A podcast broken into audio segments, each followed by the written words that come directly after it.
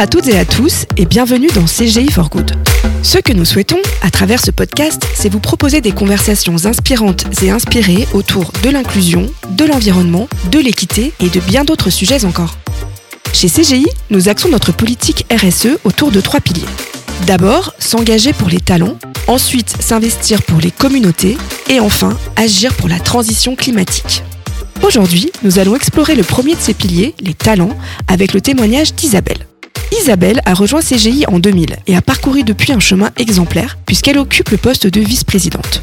Cette trajectoire, Isabelle la doit à ses compétences bien sûr, à son ambition aussi, mais pas seulement. Isabelle l'attribue également à une petite étincelle qui a surgi à un moment précis de sa carrière. Cette étincelle, c'est sa participation au programme de formation l'EFEA. Alors Isabelle, est-ce que tu peux nous raconter comment cette expérience t'a permis d'apporter un nouveau souffle à ta carrière? Ce nouveau souffle, il a démarré par un constat. Euh, j'étais arrivée à un moment de mon parcours professionnel où j'avais atteint mes objectifs en tant que directrice. Je faisais le job, mais je voyais plus comment j'allais pouvoir évoluer. Donc j'ai rencontré ma responsable qui m'a dit bah écoute, euh, écris, présente-moi ce que tu as envie de faire sans contrainte, un peu la lettre au Père Noël de ce que tu as envie de faire. Donc j'ai fait cette présentation. Elle m'a accompagnée pour que je la présente à ma responsable de business unit et elle m'a dit ah mais c'est la première fois que toi tu exprimes ton ambition. Et elle m'a dit euh, CGI lance un programme qui s'appelle l'EFEA, EFEA comme ambition. Et elle m'a demandé si j'avais envie de participer et moi j'ai dit oui parce que j'avais envie et besoin d'un déclic de quelque chose qui change et qui me fasse progresser parce que je voulais pas rester dans cette situation là. Donc voilà, je démarre cette FA, une formation qui se fait sur 100 jours. Alors moi j'aime bien que ça se fasse sur 100 jours et qu'on se donne des objectifs parce que c'est comme mes projets. Ça commence et ça se finit et puis on se dit qu'il faut atteindre quelque chose, donc on définit les éléments. Donc c'est assez concret, même si l'objectif après des fois il peut évoluer ou être modifié. Pour ma part, c'était d'avoir la direction d'un grand programme et on m'en a proposé deux pendant que je faisais cette formation. Donc euh, c'était objectif atteint. Et cette formation, elle m'a permis, et au sein de CGI, de rencontrer des femmes qui étaient à mon niveau ou à d'autres niveaux, qui avaient des craintes comme les miennes ou d'autres questions, et aussi en dehors euh, de ma société, et de voir comment chacune se positionnait aussi à travers les témoignages de ces femmes sur les FEA, de voir aussi que des femmes dont moi je me dis, tiens, elles ont vraiment réussi, mais elles se posent aussi les mêmes questions que moi. Ça m'a permis notamment de démystifier et de me rendre compte que ce que je donnais beaucoup sur euh, la chance ou euh, d'être à la bonne place, bah, c'était pas que ça, c'était aussi le fait que j'étais compétente et que j'avais euh, bien fait ce que je devais faire et mon métier et que donc c'était euh, ce syndrome de l'imposteur sur lequel on vous rabalise et on nous explique ce que c'est, qu'il existe un peu mais qu'on peut le dépasser. Ça nous donne des outils et des éléments, on apprend à négocier, euh, à exprimer ce qu'on veut et ce qu'on veut concrètement, au-delà de ce que moi je pouvais faire euh, de manière classique pour un client et pour expliquer, je peux aussi le faire pour moi. C'est un peu démystifier ça. Cette formation, elle nous permet aussi d'identifier la différence entre les caractères hommes-femmes et nos complémentarités ce qui fait euh, nos forces, nos caractères différents.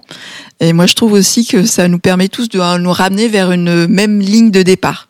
Ça va pas nous donner une promotion si on n'a pas les capacités ni le talent de le faire, mais ça nous permet à tous de se comprendre et de comprendre les enjeux, qu'on soit une homme, un homme ou une femme. Et donc ça, ça nous permet vraiment de nous relancer et de, bah, de répondre aussi à cette, cette demande d'ambition et de progression, que ce soit sur un poste, une mission ou autre chose. Et puis euh, ça m'a permis de travailler quelque chose pour lequel pour moi c'est très difficile et ça reste encore un exercice hein, qui est le réseau. Ce réseautage, euh, réussir à le faire euh, sans avoir peur de la page blanche. On n'est pas au café avec les copains, donc c'est un autre domaine. J'aime vraiment pas ça, mais ça m'a donné des éléments. Ça m'a permis de m'exercer dans un endroit un peu impressionnant pour moi, qui était l'ambassade du Canada, et puis de voir que ça a réussi.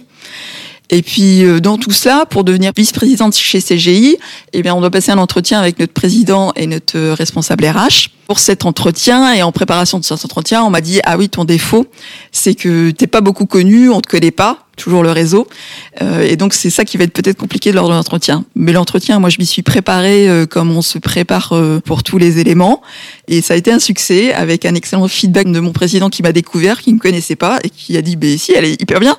Et aujourd'hui, je suis euh, vice-présidente, donc euh, j'ai supéré et atteint mes objectifs.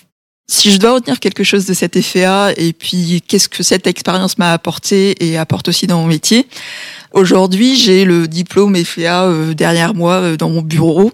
Des fois ça pose des questions à des gens qui passent me voir ou à des jeunes consultants et ça m'a permis notamment d'échanger avec une jeune consultante chez nous et elle a tellement apprécié cet échange que un jour, j'ai retrouvé en arrivant un matin dans mon bureau une boîte de chocolat pour Mercier. C'est vraiment un effet A de l'effet que je n'attendais pas, mais qui permet d'aller au-delà de ce que j'ai pu transformer chez CGI et aussi d'apporter un réseau et de permettre à d'autres femmes de se lancer. Moi, je trouvais ça une expérience hyper positive. 135, c'est le nombre d'années qu'il faut pour atteindre la parité dans le monde selon le Forum économique mondial.